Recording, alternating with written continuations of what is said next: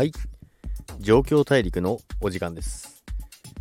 今日はですね、皆さんご存知だと思いますけども、リップルですけども、いよいよ100円超えてきましたね。で、108円ですね、今。もうあっという間に、つい昨日まで77後半をつけてたんですけども、あっという間にもう100円ですね。で、まあ、リップルは、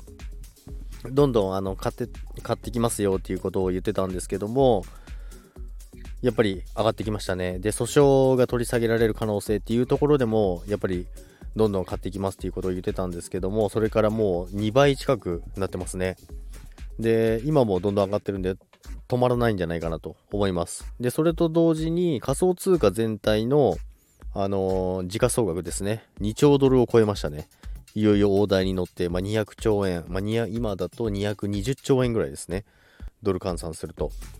それぐらいの勢いになってますので、だいぶあの全体的にまた盛り上がってきてるなと思いますけども、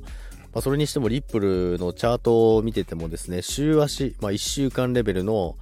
あのローソク足っていうのがあるんですけども、まあ、それを見ててもですね、上下がすごい激しかったなと思います。まあ、12月から始まってですね、80円まで飛んで、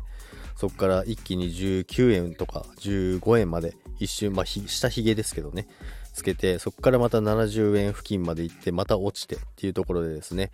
で、そこからまた戻してですね、今一気に100円を超えてるとこなんですけども、まだまだこれからじゃないかなと思います。で、これでさらに訴訟が取り下げられるってなれば、もう、イケイケどんどんになっちゃうと思いますけどもね。でですね、あともう一つ、まだちょっと iOST なんですけども、iOST もだいぶ、あの、今上がってきてます。で、まあ、ドル建てだと、まだちょっとあの、チャート的には、まだこれから上げ始めるっていう感じなんですけども、円建てだともうそろそろ飛んでってしまうんじゃないかなと思います。で、iOST も、あの、リップル同様に、まあ、リップルも80円付近、あの、前回の高値超えてくると一気に100円いっちゃいますよっていう話をしてたんですけども、iOST も、やはりこの辺から、まあ、チャート的にも、もうあの、上抜けするところの付近まで来てるんですよね。なので、前回の、まあ、8円付近まで来た後、そこを抜けるようだったら、もう一気に10円抜いてくると思います。で、またリップルみたいに、その、だな昨日の77円付近から一気に108円ですから、まあ、iOST もですね、そういう感じの動きをしてくるんじゃないかなと思ってます。なので iOST ももう買うなら、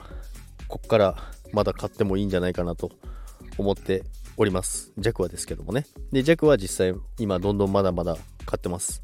なので iOST が次ちょっと同じような形で飛んでいくんじゃないかなと思ってますけども、まああくまでも弱の予測です。ということで、これからも仮想通貨楽しんでいきましょう。ということで、今日も聞いていただきありがとうございました。それでは皆さん、バイバイ。